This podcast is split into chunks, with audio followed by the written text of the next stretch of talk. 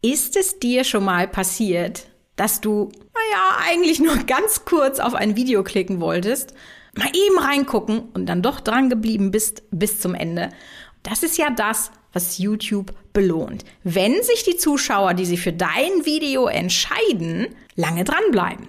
Oder ist es dir auch schon mal passiert, dass du gedacht hast, boah, richtig geiles Thema. Und nach der Hälfte denkst du dir, oh mein Gott, nee, tschüss.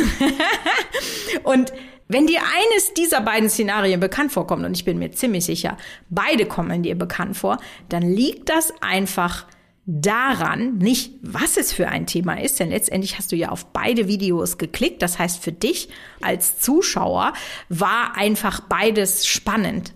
Aber der Unterschied, warum du das eine Video bis zum Ende geguckt hast und das andere nicht, das ist das Wie. Wie wurde das Thema rübergebracht. Und in dem Fall heißt das Schlüsselwort, wie man neudeutsch so schön sagt, Storytelling. Und da wollen wir heute mal drüber sprechen, weil das ist etwas, was wirklich ganz, ganz viele Leute überhaupt nicht beachten. Ja, im schlimmsten Fall setzen sie sich einfach dahin, erzählen, schneiden das Video nicht und wundern sich dann, warum diese Videos auf YouTube nicht performen. Deswegen lass uns doch mal darüber sprechen, warum Storytelling deine Superpower ist, die du auch wirklich nicht unterschätzen solltest, wenn du deinen Kanal und somit auch dein Business schnell wachsen lassen möchtest. Storytelling heißt ja wirklich ganz grob übersetzt einfach Geschichten erzählen, also die Erzählweise deines Videos. Und in diesem Podcast heute, da lernst du erstmal, was gutes und schlechtes Storytelling voneinander unterscheidet, welche Arten von Storytelling es gibt. Und es gibt sehr, sehr viele, aber so die bekanntesten will ich einfach mal ansprechen, wie du das vielleicht auf dein Thema übertragen kannst und wie ich persönlich Storytelling einsetze, um meine Videos interessanter zu machen. Und falls du es noch nicht mitbekommen hast, ich habe gerade aktuell einen kostenlosen PDF-Fahrplan für drei Strategien, wie du deinen Kanal nach oben levelst. Also guck da sehr gerne mal in die Show Notes rein und hol dir meinen Fahrplan. Hallo bei der YouTube Business Beratung. Ich helfe dir, deinen YouTube-Kanal und dein Business aufzubauen. In diesem Podcast bekommst du Tipps für mehr Videoklicks und Ideen, wie du daraus ein Business aufbauen kannst.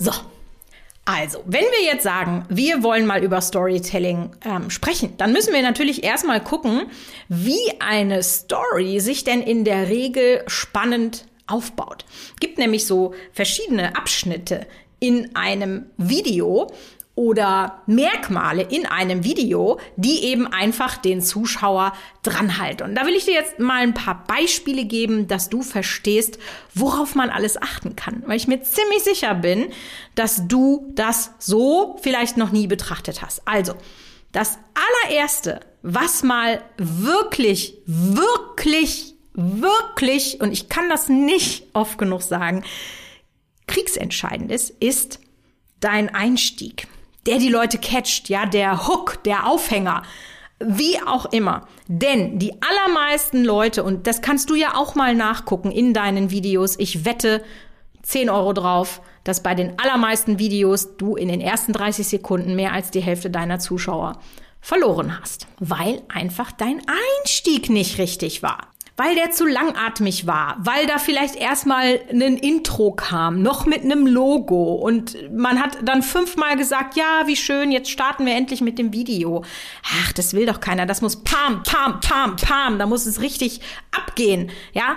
Da entscheiden sich die Leute, ob sie dranbleiben oder nicht. Und diesen Abfall zu stoppen, ist deine wichtigste Mission. Dann natürlich total spannend, dass man so eine aufbauende Erzählweise hat. Also ja, wie so ein, wie so ein ähm, äh, Spannungsbogen. Ja? Schritt eins führt zu Schritt zwei, zu drei und irgendwann gehen wir auf den, auf den Höhepunkt dann hinzu. Falls du sowas machst wie ein Voice-Over, ja, dann ist zum Beispiel auch ganz entscheidend, ob du eine gute Erzählstimme hast, und das sage ich jetzt nicht, dass ich damit meine, so man spricht besonders toll, wir sind ja jetzt hier keine Synchronsprecher, aber es gibt einfach schon Unterschiede, wie man etwas erzählt und du kannst einfach so viel Gefühl auch nur über die Stimme reinbringen. Ja, ich will dir vielleicht mal ein Beispiel geben. Wir haben ja jetzt, du siehst mich ja jetzt leider nicht. Ähm, jetzt stellen wir uns mal vor, ich wäre total nervös ja, und äh, müsste da vielleicht irgendwie sowas äh, zeigen, dass man dann sagt, oh, kann man vielleicht mehr Pausen machen? Und so weiter. Also da hast du wirklich auch ganz, ganz viele Möglichkeiten. Storytelling beschränkt sich nicht nur auf, wie hast du es gefilmt, sondern eben auch, ähm, wie setzt du die Schnipsel von deinem Video, in welche Reihenfolge erzählst du die, wie ist das Voice-Over, wie ist aber auch die Musik? Musik ist so ein wichtiger Teil. Ja, stell dir mal einen Warner Brothers oder einen Kinofilm, den, den James Bond ohne Musik vor. Boah, geht gar nicht. Ja, wie du die Kamera positionierst, was vielleicht den Zuschauer aus seiner Schaulethargie holt, ne, dass man plötzlich so ein Geräusch da macht oder Schrift einblendet oder einen völlig dramatischen Cut, was auch immer. Alles das sind Dinge, die aufs Storytelling mit deinen YouTube-Videos einzahlen. Und es gibt halt so die erfolgreichsten Creator auf der Plattform, die sind Meister darin, eine Geschichte zu erzählen. Ja, und das Tolle ist, YouTuber wie jetzt Mr. Beast, Mark Rober oder Casey Neistat oder dann eben auch so Business-Kanäle wie äh, Finanzfluss oder Bodo Schäfer oder Florian Homm oder wer mir da auch alles jetzt noch so einfällt, die haben es geschafft, eine bestimmte Art von Storytelling zu etablieren.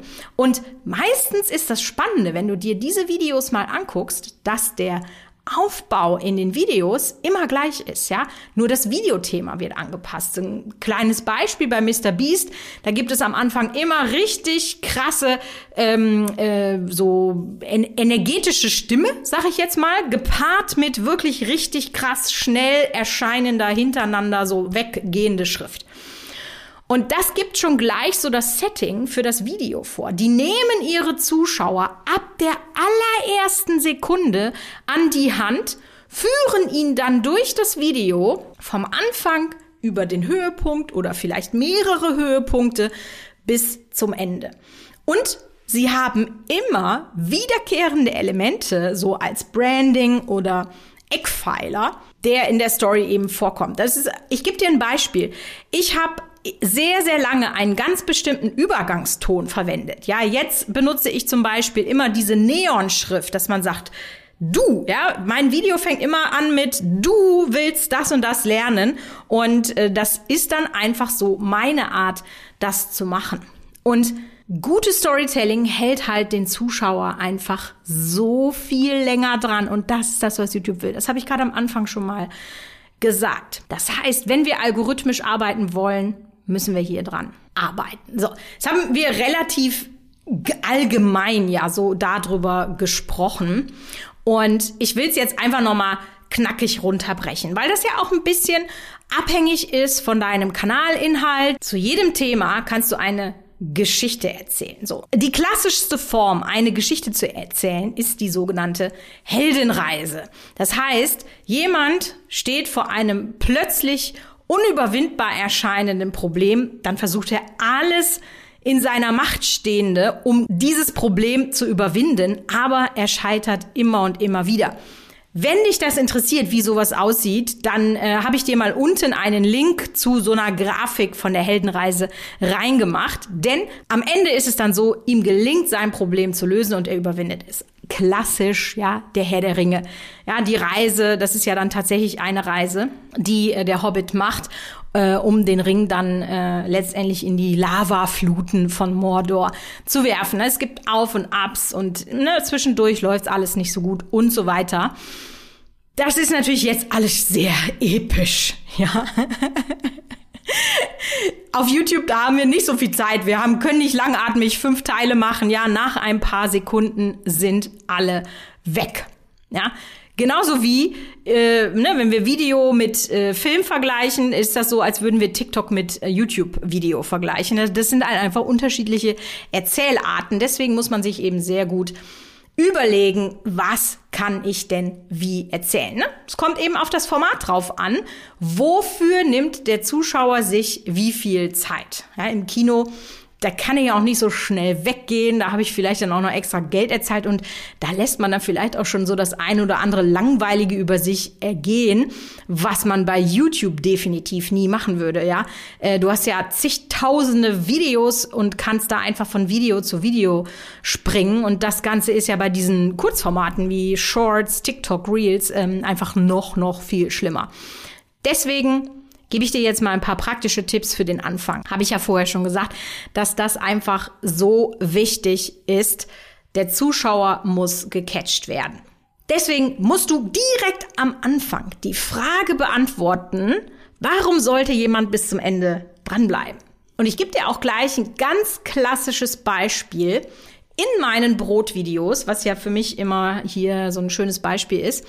Da zeige ich als erstes das fertige Brot und wie das knuspert. Ich möchte quasi, dass meinem Zuschauer schon das Wasser im Munde zusammenläuft und dass er natürlich wissen will, wie geht dieses Brot? Wie kann ich auch das Ziel erreichen, dieses Brot zu machen? Ja, oder noch ein anderes Beispiel dass man einfach sagt, hey, du hast dieses Problem, ich zeig dir in dem Video die Lösung und dann zeigt man einfach nach und nach, was sind denn so die Schmerzpunkte? Deines Zuschauers, deines Kunden und was ist die Lösung dafür. Das ist klassischer Verkauf, den man natürlich auch per Video machen kann. Dafür ist es aber so wichtig, dass du deine Zielgruppe sehr genau kennst. Was sind denn deren Schmerzpunkte? Welche Probleme haben meine Zuschauer? Wie kann ich die lösen? Ja? Großer Tipp an dieser Stelle, versuch halt immer in Bildern zu sprechen. Sei das über Schnittmaterial, was du selber erstellst oder was du dir zum Beispiel runterlädst von diversen Plattformen. Da gibt es ja zig Möglichkeiten. Ein Bild sagt mehr als tausend Worte.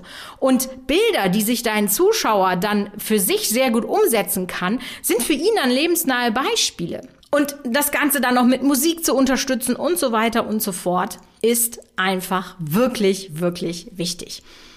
Die Geschwindigkeit, ne? ich habe ja gerade schon gesagt, bei Mr. Beast kommt es darauf an, dass du pam, pam, pam, pam, pam sowas hast.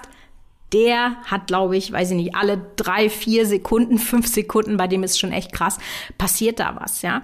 Setz dich nicht einfach nur hin und sag laberababa, laberababa. Am Anfang muss die Geschwindigkeit deines Videos, natürlich gemessen an deinem Zuschauer, einfach passen. Der muss sich abgeholt fühlen. Sprich, eine eher jüngere Zielgruppe braucht eine höhere Geschwindigkeit als eine etwas ältere Zielgruppe. Dann hast du sie quasi am Anfang mit all diesen Dingen, die ich jetzt hier als Beispiel genannt habe, abgeholt und sie haben nicht weggeschaltet. Herzlichen Glückwunsch, das ist schon wirklich eines der schwierigsten ähm, Dinge. Aber jetzt müssen wir ja sozusagen daran arbeiten, dass sie eben dranbleiben. Jetzt kommt der Mittelteil. Das heißt, man erwartet mit Spannung die Lösung für irgendein Problem, je nachdem, worum es sich eben ähm, bei dir handelt. Ja? Um aber die Lösung zu verstehen, muss man eben den Mittelteil gesehen haben. Beispiel hier auch wieder Mittelteil in meinem Brot. Den Anfang habe ich dir ja schon genannt, wie das dann geht. So, dann zeige ich, welche Zutaten und wie viel. Jeden Arbeitsschritt zeige ich einfach ganz klar und verständlich, denn gerade beim Brotpacken ist das so, und das kann ich dir aus schmerzhafter eigener Erfahrung sagen, wenn du dich da nicht ans Rezept hältst, dann wird es etwas schwierig so, ne? Vielleicht dann auch auf Fehler aufmerksam machen. Pass mal auf, wenn du das und das machst, könnte es sein, dass dir das und das passiert. Das sollte man besser nicht machen und wirklich wirklich wichtige, wo man sagt, hier, pass auf, da musst du drauf achten, wichtige Schritte sollen dann aufgehoben werden. Und ganz zum Schluss, da ist es halt dann auch noch mal so, dass du gucken musst, nicht zu langatmig zu werden. Ja, der Anfang ist genauso wie das Ende sehr, sehr sensibel. Die Leute riechen quasi schon dein Ende vom Video und das ist wirklich immer sehr interessant, wenn man sich die Zuschauerbindung da mal anguckt, dass das wirklich sehr kurz zu halten ist. Bei meinem Brotvideo, da sage ich immer zehn Sekunden, nachdem ich das in den Ofen geschoben habe, ist der Zuschauer weg. Das heißt, dann muss das Video zu Ende sein. Und da mache ich dann einfach nur noch mal so ein Hey, guck mal, so sieht das aus. Nicht zu lange. Das ist auch mit ein Grund, warum ich das ganz nach vorne mache, damit ich die da länger dran behalten kann. Und äh, kann dann noch sagen, mm, es ist total lecker. Und dann kommt so ein Call to Action Verweis auf andere Videos. Und was ich dir jetzt gerne noch mitgeben würde, nach diesem ganzen Input, dass du jetzt mit anderen Augen anfängst, Videos oder auch Spielfilme zu gucken. Also seit ich weiß, wie schwierig es ist, gewisse Bilder zu kreieren, habe ich viel, viel, viel mehr Respekt vor dem, was bei Spielfilmen gemacht wird, weil ich genau weiß, boah, krass, wie viel Arbeit haben die jetzt bitte in diesen zwei Sekunden Übergang reingesteckt? Wie ist das geschnitten? Wie haben die die Geschichte aufgebaut? Alles diese Dinge. Oder dass du eben auch sagst, innerhalb von YouTube, innerhalb deiner Nische, wie machen es die Erfolgreichen? Die wären nicht erfolgreich, wenn sie nicht irgendeine Art von Geschichte erzählen würden. Ganz wichtig ist mir an dieser Stelle aber noch, dass du jetzt nicht einfach eins zu eins das kopierst. Das hast du nämlich erstens nicht nötig. Zweitens ist das peinlich. Vor allem, wenn es dann mal entdeckt wird und oh ja, was sind schon viele Creator ähm, äh, aufgeflogen, weil sie einfach Videos aus den USA in Deutschland eins zu eins nachgestellt haben. Ja, schau, dass du deinen eigenen Stil entwickelst, denn letztendlich bist du dadurch authentisch und da habe ich dir ja letzte Woche einen Podcast äh, zu gesprochen, warum es so wichtig ist, authentisch zu sein und warum du dann erfolgreich bist. Wenn du den noch nicht gehört hast, dann findest du den auch noch mal in den Show Notes. Und auch nicht auf Teufel komm raus, jetzt eine Story zu erzählen, wenn es vielleicht doch nicht so ganz passt oder nicht den Outcome hat oder schlecht ist. Also da gibt es so viele Möglichkeiten. Wirklich, die Länge der Videos ist für das Storytelling nicht entscheidend. Du kannst auch eine komplette Geschichte in einem 15 Sekunden Short erzählen. Insofern hoffe ich, dass dich alles das zum Thema Storytelling ein bisschen inspiriert hat, da mal weiter drüber nachzudenken, weil das ein Schlüssel für deinen Erfolg auf deinem YouTube-Kanal ist. In diesem Sinne hören wir uns wieder nächste Woche bei der YouTube Business Beratung.